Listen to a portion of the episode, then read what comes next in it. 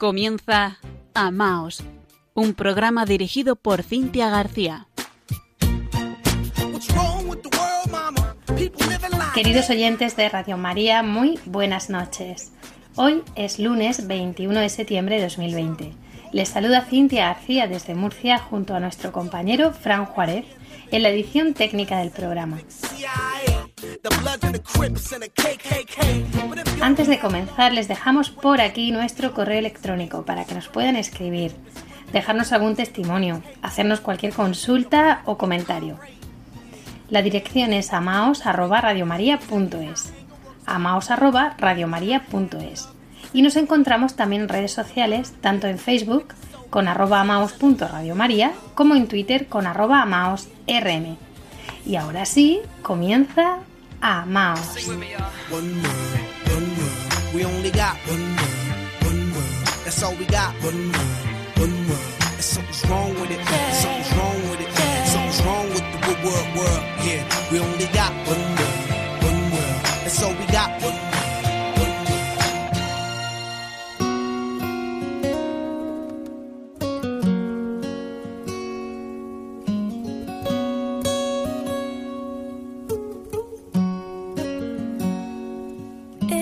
word.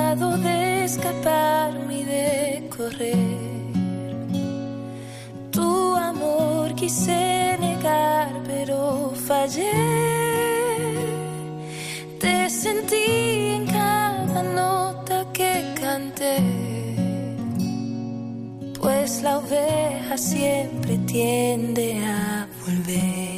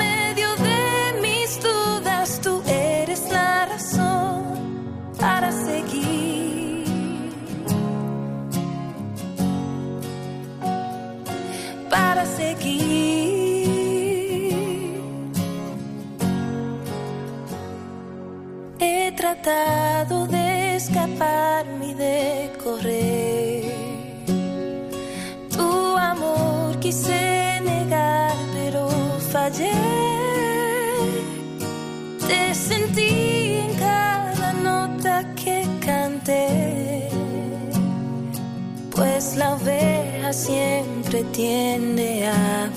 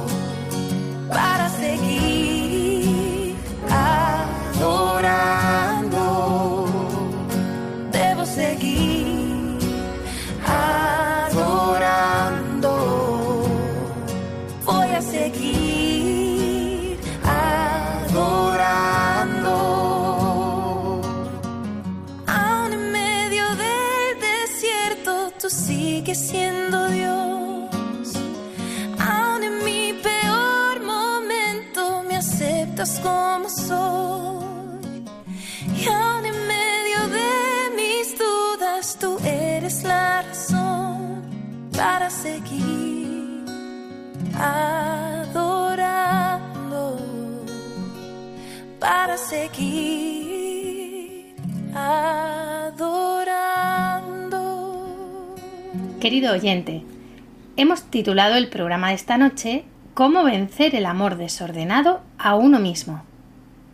Pues si en nuestra emisión del mes de agosto les animábamos a que se amasen bien, hoy queremos continuar profundizando en este tema, centrándonos en cómo superar nuestros desequilibrios. Para las reflexiones de esta noche nos apoyamos en el libro Las tres edades de la vida interior de Garrigou Lagrange. Para entender por qué se producen desórdenes en el ser humano, debemos dirigir nuestra mirada en primer lugar a cómo Dios nos creó, a la justicia originaria. Hemos de saber que en el origen fuimos creados con una perfecta armonía entre Dios y nuestra alma. Y ésta nos permitía de forma innata conocerle, amarle y servirle. También existía una armonía perfecta entre el alma y el cuerpo, de tal modo que el alma guardaba esa sumisión a Dios. Las pasiones de la sensibilidad permanecían sometidas a la recta razón iluminada por la fe y a la voluntad vivificada por la caridad. Era tal el privilegio de esta armonía que el cuerpo no estaba sujeto ni a la enfermedad ni a la muerte. Así fuimos creados, desde el amor y para el amor.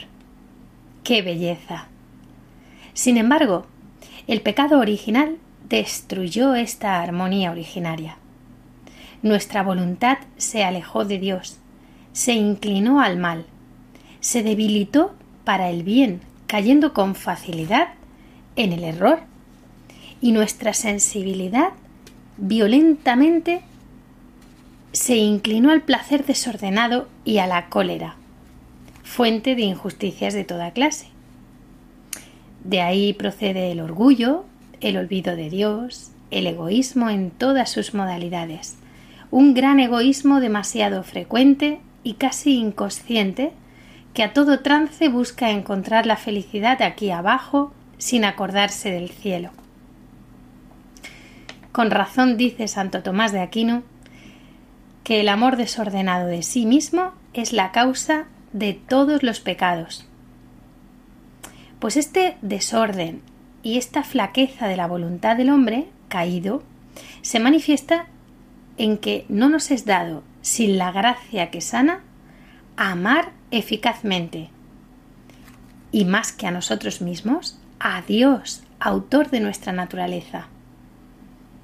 Por lo tanto, en lugar de la triple armonía original que he mencionado, Recordemos, entre Dios y el alma, entre el alma y el cuerpo, y entre el cuerpo y las cosas exteriores, nació el triple desorden de que nos habla San Juan en su primera carta, capítulo 2, versículo 16.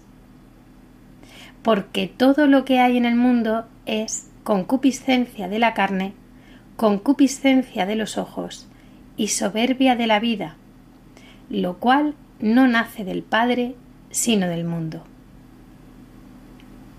Es palabra de Dios. Sabemos que el bautismo nos sanó del pecado original, aplicándonos los méritos de Jesucristo. Nos dio la gracia santificante y las virtudes infusas. Sin embargo, aunque seamos bautizados y estemos en estado de gracia, aún continúa en nosotros la debilidad original y las heridas en vías de cicatrización sobre las que hablaremos después, que a veces nos hacen sufrir y que nos han sido conservadas, dice Santo Tomás de Aquino, como ocasión de lucha y merecimiento.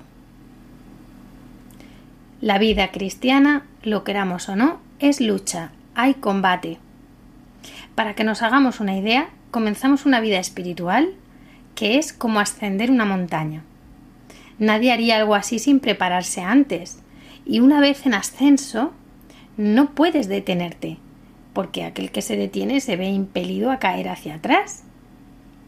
es decir, retrocede. Además del daño que nos causó el pecado original, nuestros pecados personales también nos hieren. Sí, es cierto que la misericordia de Dios nos perdona en el sacramento de la penitencia, pero el pecado cometido deja siempre en el alma una cierta disposición a volver a cometerlo, un repliegue en nuestras facultades, en nuestro carácter, en nuestro temperamento. En definitiva, un desorden que llevamos impreso como una huella en el alma. Pongamos un ejemplo. Aquel que se ha dado al mal vicio de beber alcohol. Sí, puede confesar su ebriedad y recibir de Dios no solo el perdón, sino también la gracia santificante y la virtud infusa de la templanza para vencerlo. Qué importante es cuidar el sacramento de la confesión. Pero a pesar de tantos dones de la misericordia de Dios, esta persona conserva en el alma la inclinación a ese vicio. Y si no huye de las ocasiones de beber, volverá a caer en él. Por eso, esta noche les vamos a hablar de la mortificación como un remedio necesario para nuestros desórdenes y como una ayuda para recuperar esa armonía de la que hemos hablado. Cuando escuchamos hablar de la mortificación, nos asustamos un poco porque, claro, nos suena a cruz, a sufrimiento voluntario, a renuncia, vamos, a imposible. Pero les demostraremos esta noche que sin mortificación no puede haber auténtico avance en la vida espiritual. Hemos de acogerla como un beneficio para nacer de nuevo como Jesús nos dijo a través de su palabra a Nicodemo os es necesario nacer de nuevo. Y no podemos hacer esto sin mortificar al hombre viejo que sigue, que habitando en nosotros. Peligrosas inclinaciones, como hemos puesto antes este ejemplo de la embriaguez, que no solo hay que moderarlas, sino que es preciso mortificarlas, es decir, hacerlas morir para libertar de grandes trabas a nuestra naturaleza y a la gracia que nos habita. Consideremos otro ejemplo, nuestras desordenadas antipatías. No lo neguemos, existen. Y estas no solo hay que disimularlas y moderarlas, sino que nos es preciso mortificarlas, porque son germen de muerte. Todos poseemos innumerables vicios, que nacen de los siete pecados capitales, llamados así porque son cabeza de otros pecados. Pongamos algunos ejemplos. La envidia. Pues de la envidia nace el odio, la maledicencia, la calumnia, el alegrarse del mal ajeno y el entristecerse por su bien. Otro sería la cólera o la ira, de la cólera o ira nacen las disputas, las violencias, las injurias, las vociferaciones y a veces la blasfemia. Un tercero sería la vanagloria. De la vanagloria provienen la desobediencia, la jactancia, la hipocresía, las rivalidades, la afición a novedades y la pertinacia. A veces, estos vicios son más graves que los propios pecados capitales. Un cristiano, consciente de la gravedad del pecado y de sus consecuencias, debe mortificarse. Así lo han comprendido y vivido los santos. ¿Por qué? Porque Jesús nos da la gracia, que es una participación en la vida íntima de Dios. Desea conducirnos a la plena unión con Él. Y este camino exige de nosotros la mortificación de todo lo que hay de vicioso, de los movimientos desordenados de la concupiscencia, de la cólera, del odio, del orgullo, de la hipocresía. El verdadero cristiano debe excluir cuanto le sea posible cualquier resentimiento y animosidad en su corazón Mortificar además las malas miradas, los malos deseos que son suficientes para cometer adulterio en su corazón.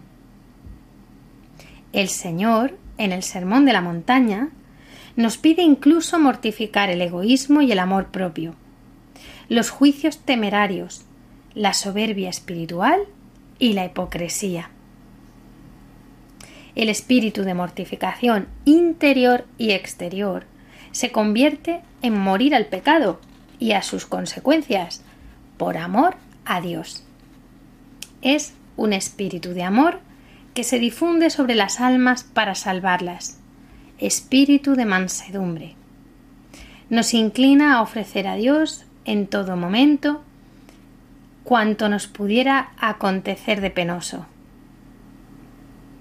A lo largo de las epístolas de San Pablo se explica largamente la necesidad de la mortificación en razón de las consecuencias del pecado original, de nuestros pecados personales, de la infinita altura de nuestro fin sobrenatural y por la necesidad que tenemos de imitar y seguir a nuestro Señor crucificado.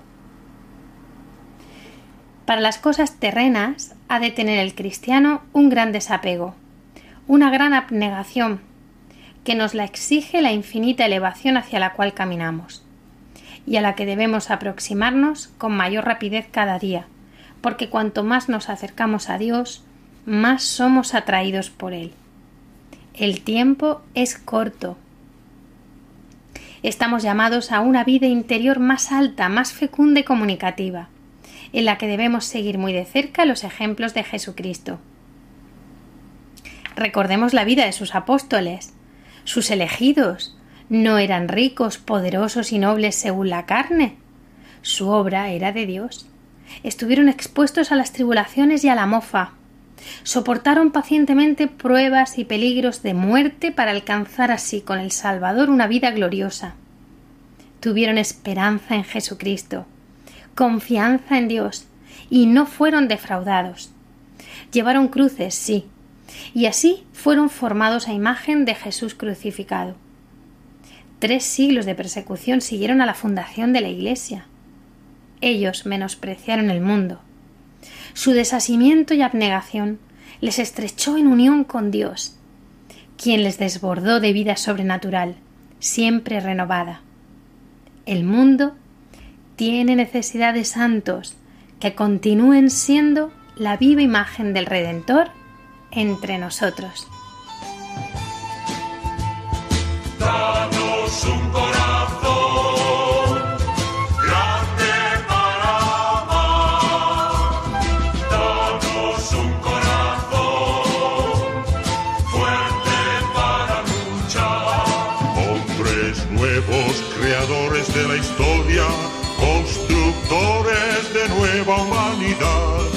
Hombres nuevos que viven la existencia como riesgo de un largo caminar.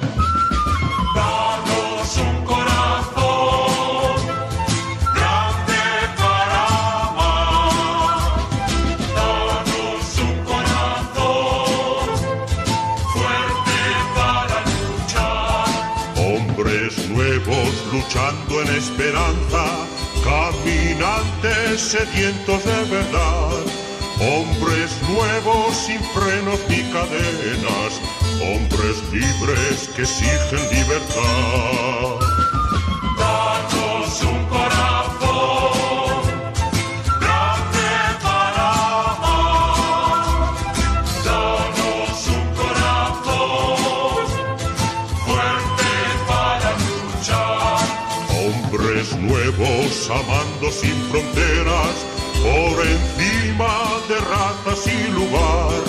Hombres nuevos al lado de los pobres, compartiendo con ellos techo y pan.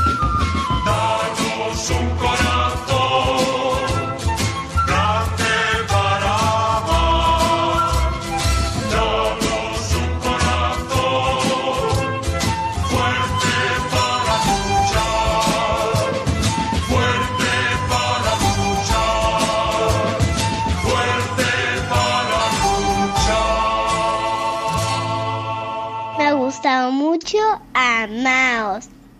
Seguimos en Amaos hablando sobre cómo vencer el amor desordenado a uno mismo.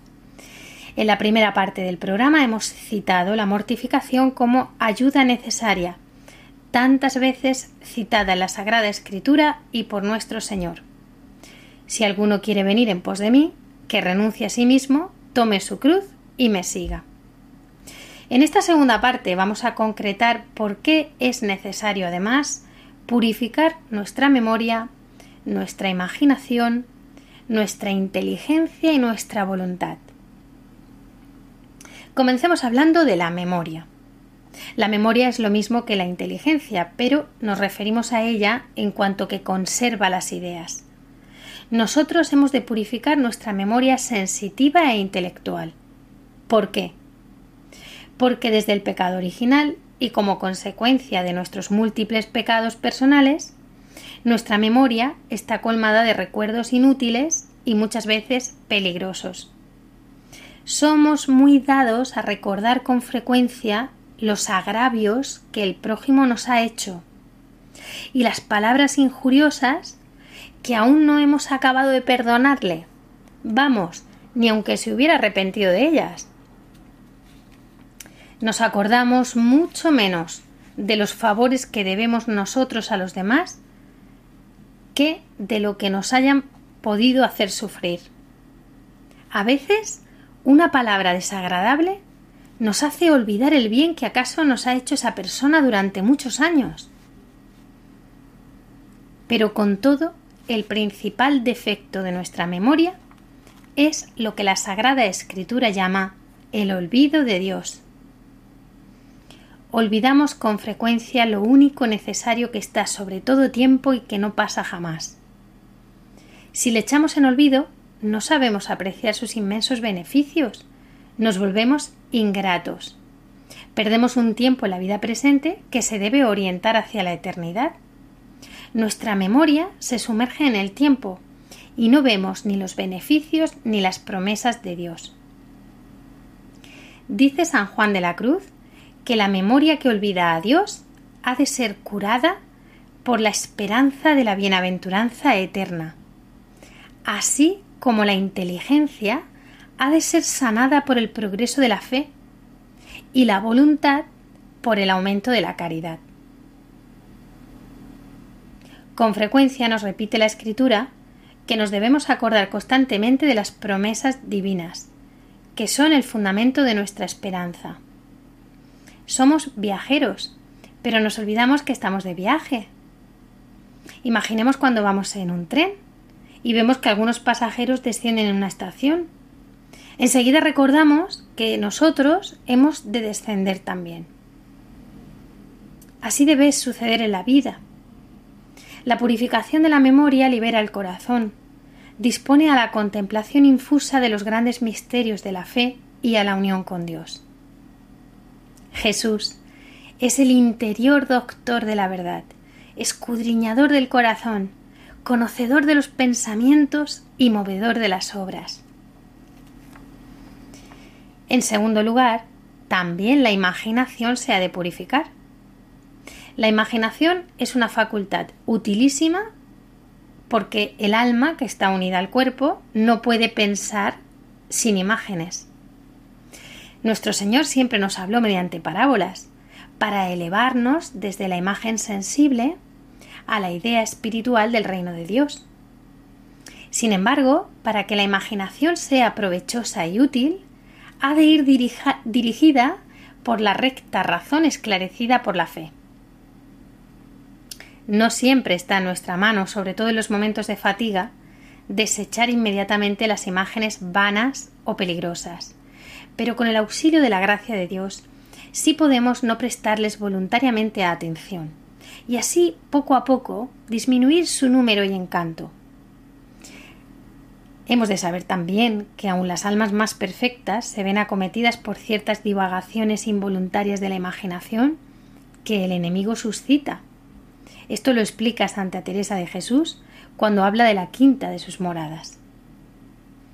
Pero el alma interior que combate, al ir adelante, se va librando paso a paso de tales divagaciones de la fantasía y consigue al fin contemplar a Dios y su infinita bondad, sin apenas prestar atención a las imágenes que acompañan incluso este acto de fe.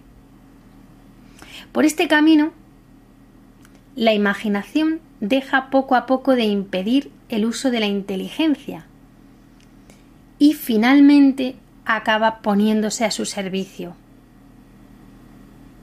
Es el sitio que le corresponde, pero no nos engañemos. Semejante armonía de nuestras facultades solo se consigue mediante la severa disciplina de la, de la imaginación, desechando inmediatamente las imágenes y recuerdos peligrosos, las lecturas inútiles y las vanas divagaciones que nos hacen perder un tiempo precioso y que nos exponen a toda una suerte de ilusiones con las que el enemigo al final se está burlando de nosotros para llevarnos a la perdición. Solo así se consigue restablecer el orden que reinaba en el origen, en la justicia original, haciendo que la imaginación deje de ser la loca de la casa para que se concrete en su fin propio, que es servir a la inteligencia iluminada por la fe. San Juan de la Cruz hace notar que cuanto el alma se acerca más a Dios, menor es su dependencia de las imágenes. Dame la fe, Señor.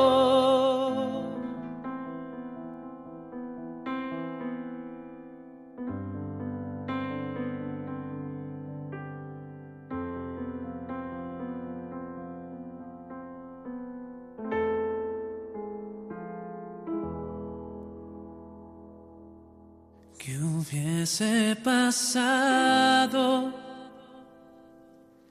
si ella hubiese dicho que no o ignorado o dilatado el anuncio de tu ángel de amor? En cambio creyó en su palabra y se hizo tu esclava en un acto perfecto y de fe. Y hoy quiero ser como ella y amarte aunque duela las espinas y el camino de la cruz.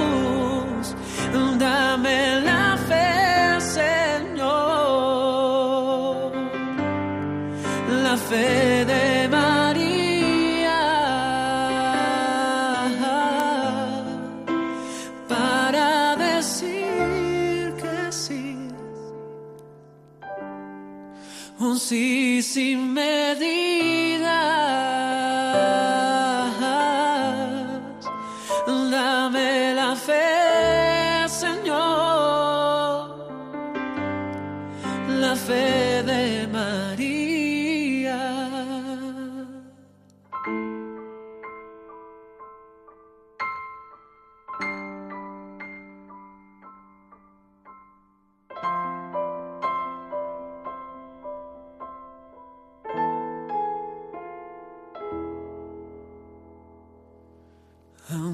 traspasaron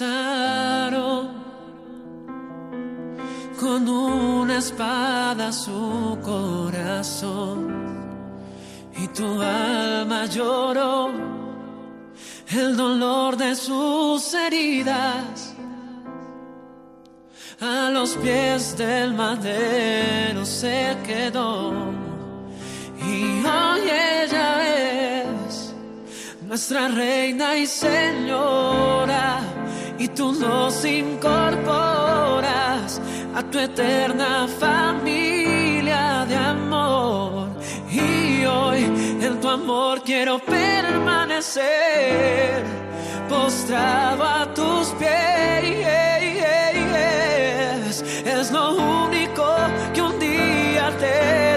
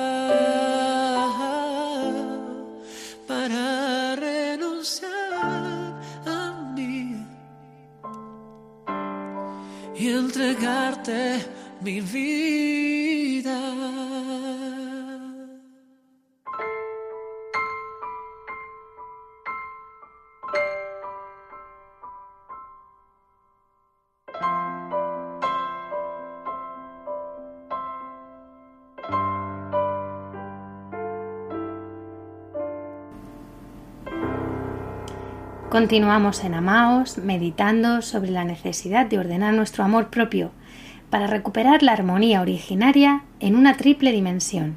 Recordemos, de nuestra alma con Dios, de nuestra alma y cuerpo y de nuestro cuerpo con las cosas exteriores. Hemos hablado de la mortificación. En segundo lugar, hemos hablado de la necesidad de purificar nuestra memoria y nuestra imaginación. Ahora hablaremos de la necesaria purificación de las facultades superiores del hombre, inteligencia y voluntad. La inteligencia, desde el pecado original, quedó herida, y esta herida es la ignorancia. Es decir, que en lugar de dirigir su atención hacia la verdad, y sobre todo hacia la verdad suprema, lo hace con gran dificultad. Su tendencia natural es mirar con gran curiosidad las cosas transitorias y ser negligente y perezosa en la investigación del fin último y de los medios que a él conducen. Sucede así que con facilidad se despeña en el error y se deja oscurecer por prejuicios que nacen de las pasiones desordenadas.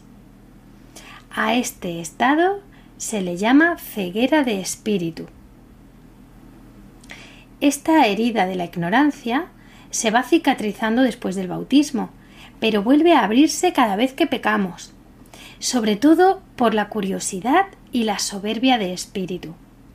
Santo Tomás de Aquino asegura que la curiosidad es un defecto de nuestro espíritu que nos lleva con demasiada solicitud y precipitación a entretenernos y considerar cosas inútiles, olvidándonos de Dios y de nuestra salvación. Esta curiosidad, dice, nace de la pereza para con las cosas divinas y nos hace perder un tiempo precioso. Así, mientras personas poco instruidas pero que se nutren del Santo Evangelio están dotadas de muy recto juicio, otras que pierden gran tiempo almacenando conocimientos menos útiles que nada contribuyen a la formación del juicio, pues cuando se amontonan conocimientos sin conexión actúa algo así como una manía de coleccionista y, lejos de formar su espíritu, lo ahoga. San Juan de la Cruz llega a hablar de la insensata curiosidad intelectual y dice que esta es lo contrario de la contemplación, que todo lo juzga a través de la causa suprema. San Pablo en su carta a los Corintios va más allá y habla de idiotez espiritual, como aquella locura que juzga de todo, aun de las cosas más elevadas, con el criterio más mezquino y gran soberbia. La considera contraria al don de sabiduría y un pecado que nace sobre todo de la lujuria. La soberbia de espíritu es aún más grave desorden que la curiosidad, ya que nos hace cometer graves imprudencias que se expían dolorosamente. La Sagrada Escritura nos habla con frecuencia de esta ceguera espiritual. Nuestro Señor se contristó e indignó viéndola en los fariseos. El Evangelio de San Juan, capítulo 12, versículo 40, enseña que tal ceguera es un castigo de Dios, que retira su luz a aquellos que no la quieren recibir. Santo Tomás de Aquino lo llama locura espiritual, que es lo más opuesto a la contemplación de la verdad, equivale a la pérdida de toda inteligencia superior. Entonces, ¿cómo purificarla? Progresando en la fe, pidiéndola si no la tenemos, con humildad. Preciso es que la inteligencia que dirige la voluntad esté de antemano purificada. De otro modo, la misma raíz de la voluntad estaría viciada y envuelta en el error, nos enseña Santo Tomás de Aquino. La purificación la hacemos efectiva si realizamos nuestros juicios dirigiéndonos por el espíritu de fe. La fe es superior a todas las evidencias sensibles e intelectuales que podamos tener en esta vida. Santo Tomás la define así. La fe es una virtud de la inteligencia, mediante la cual tiene en nosotros comienzo la vida eterna, al hacernos participar y adherirnos al misterio de la vida íntima de Dios, que hemos de ver durante la eternidad. Pues bien, ¿y la voluntad? La voluntad o apetito racional es una facultad cuyo objeto es el bien que conoce la inteligencia. Y mientras el resto de facultades se dirigen a su bien particular, la voluntad tiende al bien del hombre en su totalidad, al bien total. Por esta razón, si la voluntad es fundamentalmente buena, el hombre es bueno. De ahí que poner en orden la voluntad sea ponerlo en el hombre entero. Tras el pecado original, el principal defecto de la voluntad es el egoísmo y el amor desordenado de nosotros mismos. Es esa falta de rectitud, la herida llamada de malicia. Nuestra voluntad, debilitada por su falta de docilidad a Dios, carece del primitivo absoluto dominio sobre las facultades sensibles y sólo está dotada de cierto poder moral o de persuasión para obligarlas a someterse a ella. En el amor propio desordenado o egoísmo está la fuente de todos los pecados, de la triple concupiscencia, de la carne, de los ojos, la soberbia de la vida. San Agustín escribió Dos amores han levantado dos ciudades, el propio amor llevado hasta el desprecio de Dios, la ciudad de la tierra, el amor de Dios hasta el menosprecio de uno mismo, la ciudad de Dios. Necesaria es la purificación a fondo y la cristiana educación de la voluntad para el total desarraigo del amor propio desordenado. Y para esto es muy bueno aquilatar la caridad, porque ésta une al hombre a Dios, a fin de que ya no viva para sí, sino para Dios. El egoísmo es como el cáncer de la voluntad, que la va minando día a día. Santa Catalina de Siena escribió en su diálogo sobre los efectos del amor propio. No puede el alma vivir privada de amor. Siempre tiene que amar alguna cosa. Mas el amor desordenado de sí mismo conduce al desprecio de la virtud. Este amor oscurece y encoge la mirada de la inteligencia, que deja de ver claro y sólo se mueve en una falsa claridad.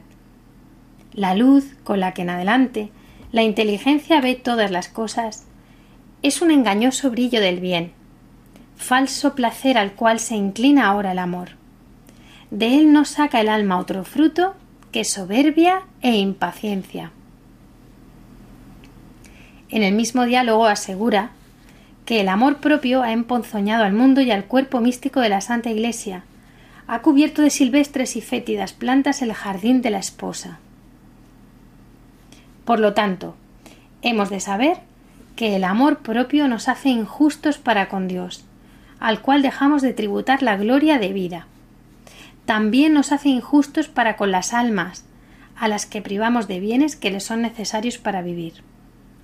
El amor propio, que trastorna el orden establecido por Dios, conduce a la turbación, al decaimiento, a la discordia, y hace perder totalmente la paz, que es la tranquilidad en el orden y que en verdad solo se encuentran aquellos que aman a Dios más que a sí mismos y sobre todas las cosas. Llegados a este punto, ¿cómo purificar la voluntad? ¿Cómo devolver a la voluntad débil y viciada la energía para el bien, la verdadera fortaleza con la que puede hacer frente tanto a la, pereza espiritual como a la soberbia? Pues para que las energías espirituales se vayan renovando, hemos de esforzarnos porque la voluntad sea más y más dócil a la voluntad de Dios. Nuestro Señor nos dará sus gracias en abundancia, y con ellas nos será posible ir en adelante en el progreso de las virtudes y en la perfección de la vida espiritual, Él nos ha dicho sed perfectos como vuestro Padre es perfecto. Someternos a la divina voluntad se funda en la negación de la propia. Solo el espíritu de sacrificio, que aniquila en nuestras almas el amor propio desordenado, es capaz de asegurar el primer lugar al amor de Dios y de este modo traernos la paz interior. No es posible ser dueños de esa profunda paz del alma sin espíritu de sacrificio. Una paz que no siempre es gozo y contento, pero que tiende a ser siempre cada vez más profunda y pura, y que además se irradia en las almas más desasosegadas, dándoles lumbre de vida. Pero conforme el amor de Dios va en aumento, se hace más fácil lo que antes era imposible. Y la oración es la fuerza de la voluntad. Llegados a este punto, recordemos, una vez más, que en el camino de Dios el que no avanza retrocede. Ánimo. Señor, y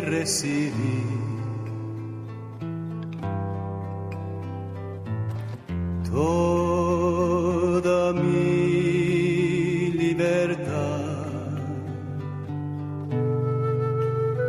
mi memoria,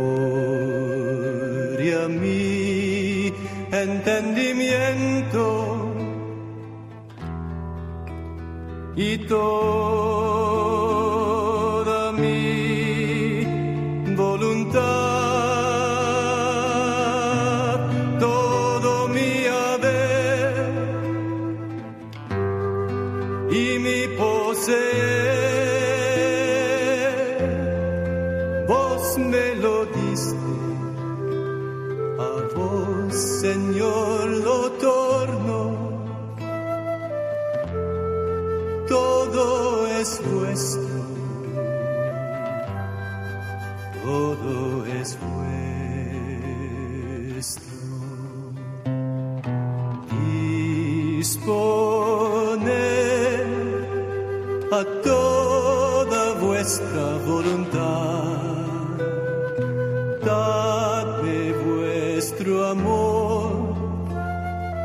gracia. Y esto me basta, que esto me basta, que esto me basta.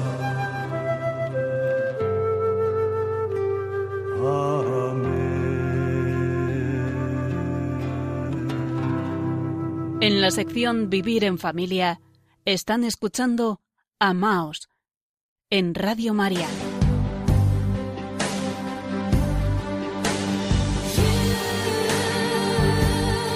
A continuación vamos a meditar sobre las adicciones en Jesús, contigo y como tú. La columna para Amaos de Antonio Gargallo Gil. Querido oyente, hoy voy a tratar un tema que, de una manera u otra, a todos nos concierne. Las adicciones. Esas cadenas artificiales que pueden ahogarnos sin apenas darnos cuenta y apagar nuestra vida espiritual. Alegóricamente, podríamos decir que somos como una vela encendida, y de hecho, nuestra misión es mantener esa llama viva, brillante y llena de luz para iluminar nuestras vidas y la de los demás. Sin embargo, una vela a la intemperie se apagaría con una simple ráfaga de aire, pero seguirá viva si la protegemos en el interior de una habitación. En esta alegoría, la vela es nuestro cuerpo, la llama nuestro espíritu, el aire el pecado y la casa representa a Dios.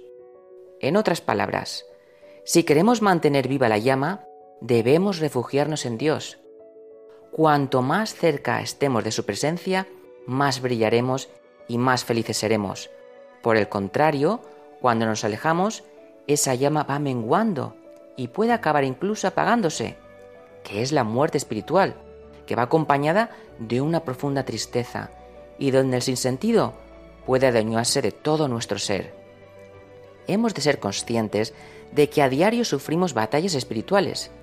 Por un lado, Dios quiere santificarnos, porque sabe que de este modo nuestra luz puede brillar como una estrella en el firmamento. Sí, podemos ser una pequeña estrella en nuestro hogar, en nuestro trabajo, allí donde nos encontremos iluminando la vida de quienes nos rodean. O incluso hay quienes brillaron y brillan en el mundo entero como una estrella mayor, tal cual sucede con San Juan Pablo II, San Pío de Pieltrechina o Santa Teresa de Calcuta, por poner algunos ejemplos. Por otro lado, también existe una fuerza maligna que odia al Creador y cuya misión no es otra que destruir la creación y a sus criaturas, a quienes odia profundamente. ¿Y cómo hacerlo? Pues haciéndolos esclavos de placeres efímeros que dejan al hombre hundido y vacío por dentro, es decir, a través de las adicciones, capaces incluso de apagar la llama y hacernos dejar de brillar. Una adicción es fácilmente detectable porque a priori te puede aportar una satisfacción personal muy grande, pero los efectos secundarios son muy nocivos. Sin apenas darnos cuenta, podemos convertirnos en esclavos de una adicción, cuyo fin no es otro que destruir nuestro cuerpo y nuestro espíritu. En la primera carta a los Corintios, capítulo 6, versículo 19, encontramos la clave a lo que estoy comentando, pues Dios nos dice a través de San Pablo lo siguiente. ¿O no sabéis que vuestro cuerpo es templo del Espíritu Santo, que está en vosotros y habéis recibido de Dios y que nos pertenecéis?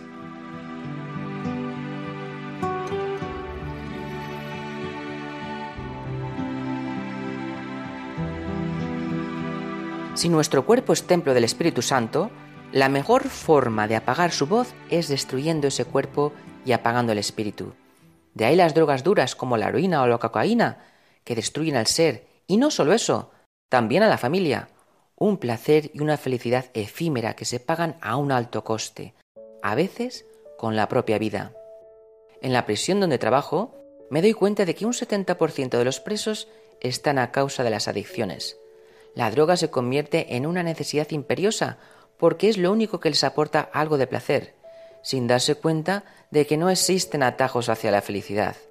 Es más, cada vez que se drogan, bajan un peldaño más, cayendo en un pozo sin fondo del cual no ven salida.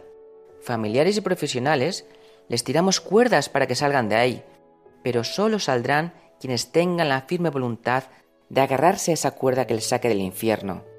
Si por sus propias fuerzas no pueden hacerlo, es cuando han de clamar a Dios con fe, porque para Dios no hay nada imposible. Prueba fidedigna de lo que estoy diciendo lo podemos ver en la comunidad cenáculo, donde personas desahuciadas por la droga ingresan y sin medicación, solo con la oración, la Eucaristía, el rezo del rosario, la adoración al Santísimo y el trabajo diario, son capaces de ver luz donde solo antes había tinieblas, saliendo victoriosos. Pero el demonio, que es muy listo, no quiere dejar a un solo hombre sin tentar, y si no consigue destruirlos con drogas duras, lo intentará con otras sustancias aceptadas por la sociedad, como por ejemplo el tabaco. ¿Saben cuántas personas mueren al año por enfermedades relacionadas con el tabaco? Siete millones. Está demostrado científicamente que un fumador puede perder hasta 10 años de vida. Otros a quienes la enfermedad les ataca antes pueden incluso perder media vida. Es decir, que un fumador está pagando para morirse antes y ello conlleva que todas las obras que podría haber realizado en vida no las pueda cumplir, porque ha decidido rendirse a esa esclavitud. Lo mismo ocurre con el alcohol, donde muchos han muerto por una cirrosis temprana, y no hablemos de la cantidad de familias destrozadas por causas relacionadas con el alcohol. Si tú, querido oyente, has caído bajo las garras de la adicción, tienes dos opciones, seguir siendo esclavo o liberarte de una vez y para siempre.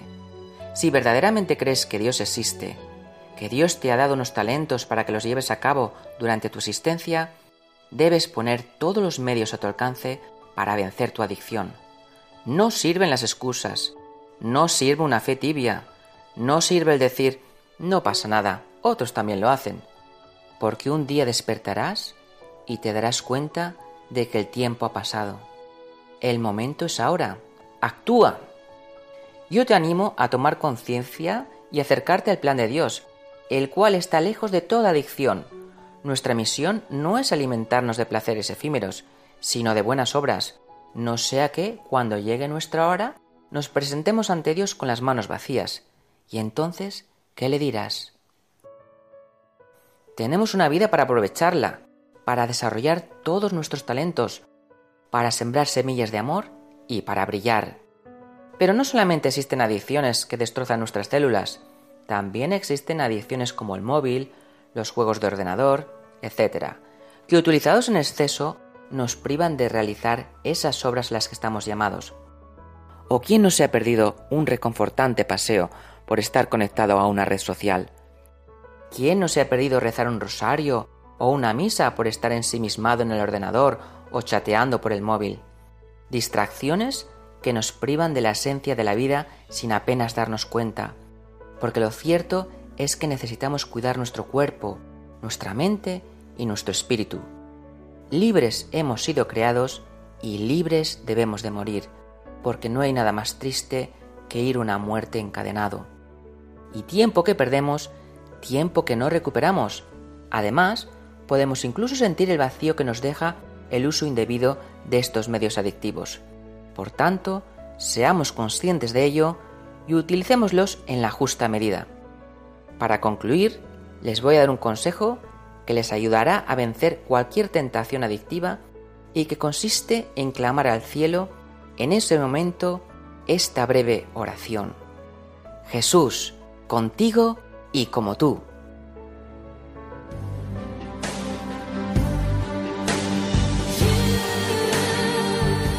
Hemos escuchado la columna de Antonio Gargallo Gil, Jesús, contigo y como tú.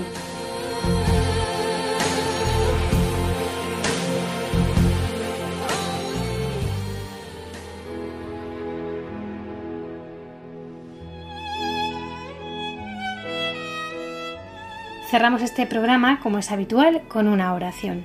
Oremos. Dame a conocer, Señor, los obstáculos que mi obstinación opone a la labor de tu gracia en mí. Muéstramelos para que yo los conozca perfectamente. Dame la gracia de saberlos evitar, y si en hacerlo así fuere negligente, hacedlos desaparecer vos mismos, Señor aunque en ello me hagáis sufrir reciamente. No quiero amar sino a vos, Señor, el único necesario.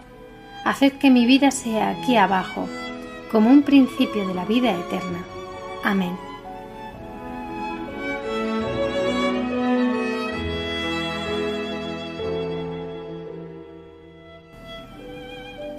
Gracias por su compañía Esperamos sus comentarios, preguntas, sugerencias. Los pueden hacer llegar a través del correo electrónico amaos@radiomaria.es. amaos@radiomaria.es. No lo olviden. Tenemos una nueva cita en cuatro semanas, el lunes 19 de octubre a las 21 horas, que además comenzamos nueva temporada. Les esperamos. Hasta entonces, disfruten la programación de Radio María y amaos. Un saludo y que Dios los bendiga.